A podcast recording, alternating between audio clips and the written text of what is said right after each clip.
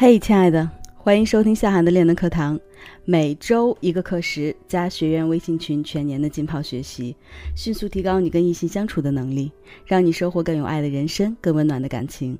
我是夏涵，你们的练能教练。了解最新情感资讯，关注微信公众号“微树洞”。愿我们都能成就更好的自己。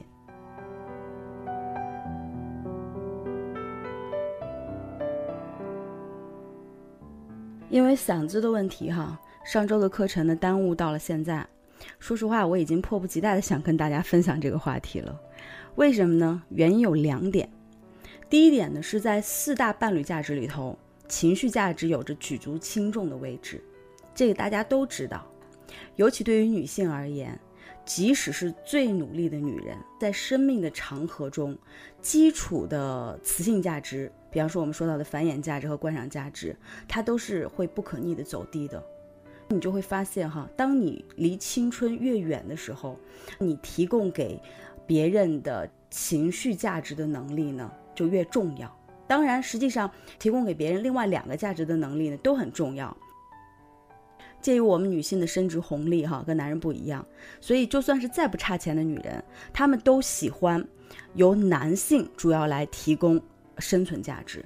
就是赚钱啦、养家啦等等，所以我说哈，当一个女人逐渐离开择偶巅峰期的时候，也就是我们一生当中的二十五岁，当我们离这个点越远的时候，那就越应该有意识去提高自己提供情绪价值的能力。而且哈，你们记住了，这也是那些低开高走的女人的人生的奥秘。第二点就是呢，无论是学员群还是我的个案对象，我发现至少有百分之九十五以上的人呢，都存在着各种各样的不太会提供情绪价值的问题，或者对情绪价值的提供呢有一些误解，产生了错误的方法。所以我说这一刻我是迫不及待想跟大家分享的。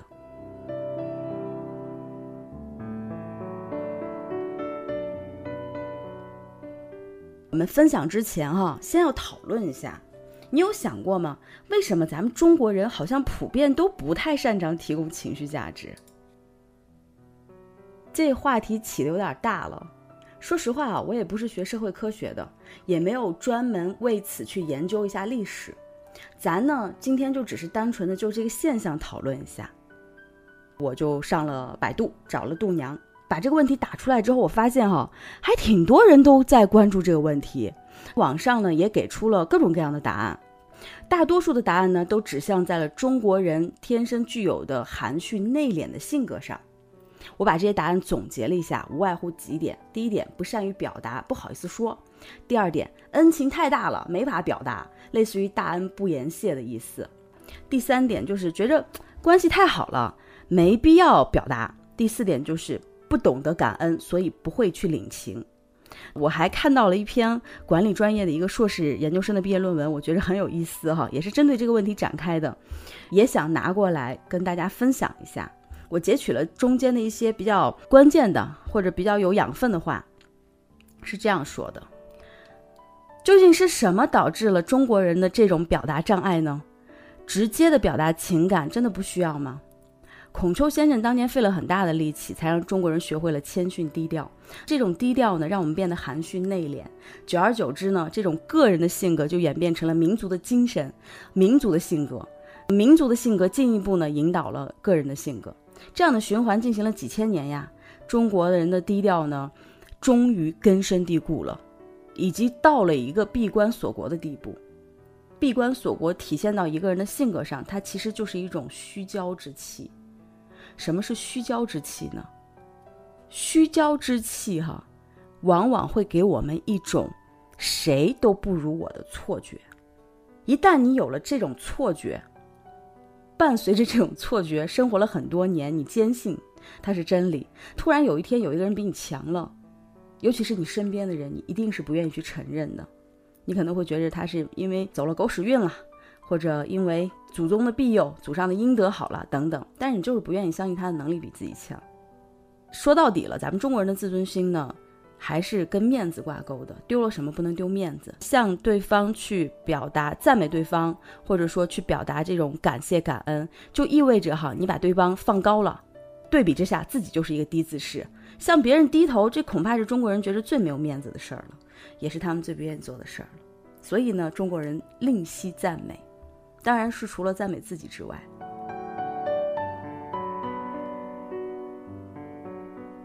好吧，实际情况呢没有那么悲观。我个人觉着，中国人不善于去夸赞对方，本质上是因为我们穷的时间太久了，无论是经济上、物质上的，还是我们精神上的。你想想。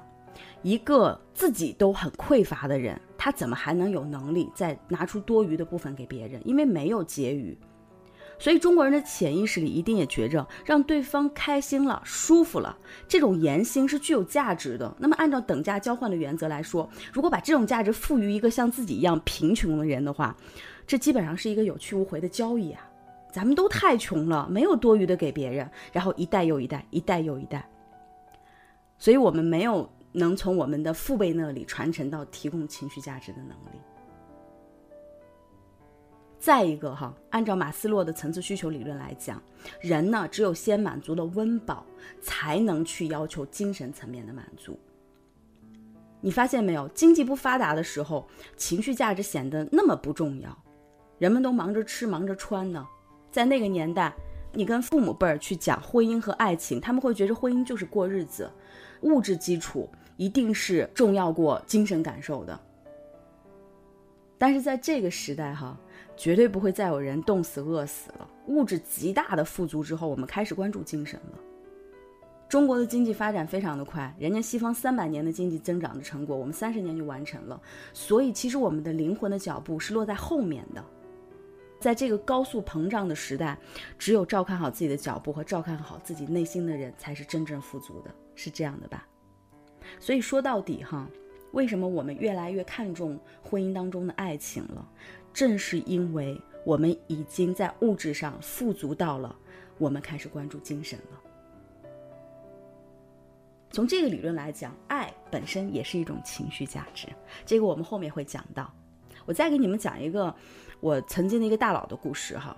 一个机缘巧合吧，有一次呢，在等一个活动的开演的时候呢，有过很真切的、很短暂的一次聊天。他当时这样说的：“他说，其实像我们这种男人哈，是不可能去娶女强人的。为什么呢？比方说吧，我说我认识马云，你说你十年前就认识他；我说我今年去日本度假，你说你去年在日本泡温泉。你想一想呀，跟这种女人在一起，我们真的是一点成就感都没有。”所以，他们就是会喜欢那种愿意去仰视他的女人。你说去日本旅游，他说好啊好啊好棒呀，我也想去啊，给我讲讲吧。这可能是男人的劣根性哈，或者是中国男人的劣根性。但是这怪不得男人，他们需要在这个社会上立足，其实他们也很累，他们需要情感的释放，而且他们需要身份的认同。所以说，中国的男性、女性哈，在亲密关系的认知上呢，都存在一些问题。就回到刚才的话题，说的高逼格一点，就是咱们的灵魂没追上脚步。好吧，说这么多扯远了，其实无非就是想告诉各位宝宝们，好的情绪价值价值连城。一个人的相貌、身材、学历、收入、家庭环境等等这些硬件东西哈是没有办法立刻改变的，可以瞬间改变的就只有是提供情绪价值的能力。所以，情绪价值基本上是可以弥补硬件价值上的许多许多的不足。记住了，好的情绪价值，价值连城。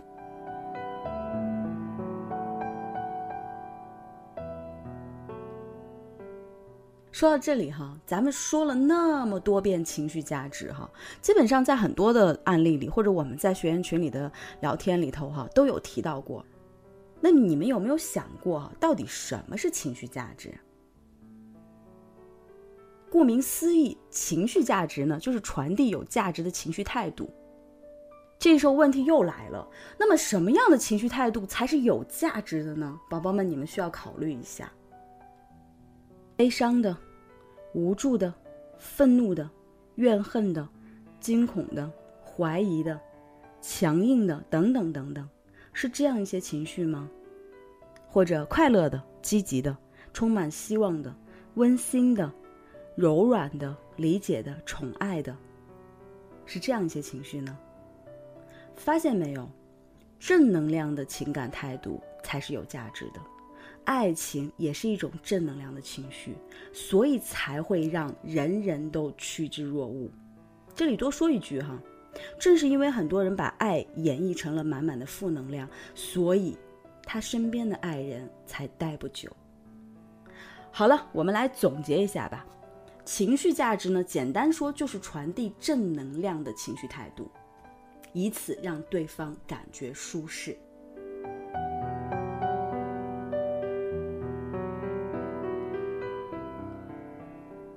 稍微接触过情感理论的人都知道，夸奖、赞美、仰视、肯定、嘴甜，让对方开心，那就是提供情绪价值了。这从某个程度上来说呢，实际上它是属于非常出阶的一个价值提供方式。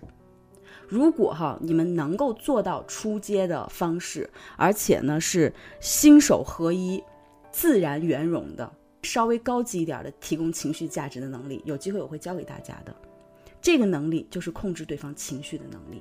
你不但有能力让对方开心，你同时还有能力让对方难过。最终，你将成为对方精神上的依靠。你觉得他会离开你吗？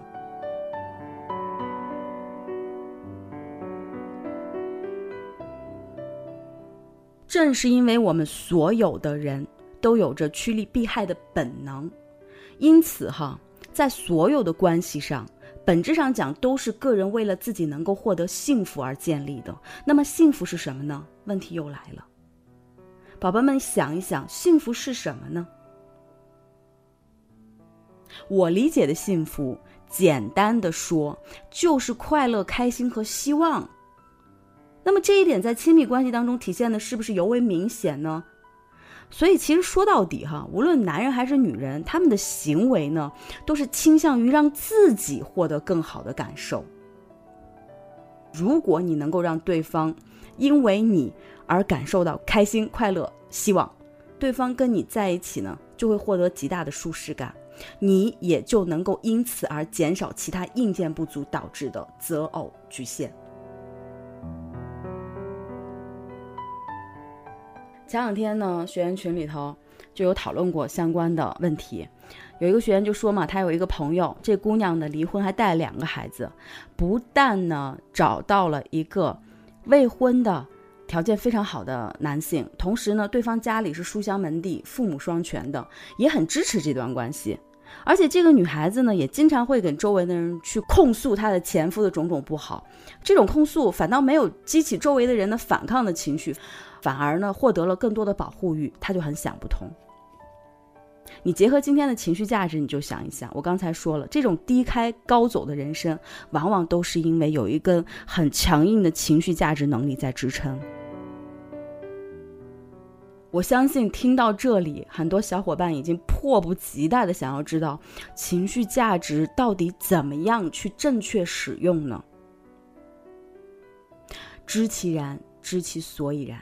所以在分享正确使用的方法之前呢，我还要跟大家再分享一下第三点，就是你们有没有想过，到底什么样的行为是属于索取情绪价值的行为？更多干货，关注微信公众号“微树洞”微春红，你也可以查看专辑详情来加入到树洞的练能课堂。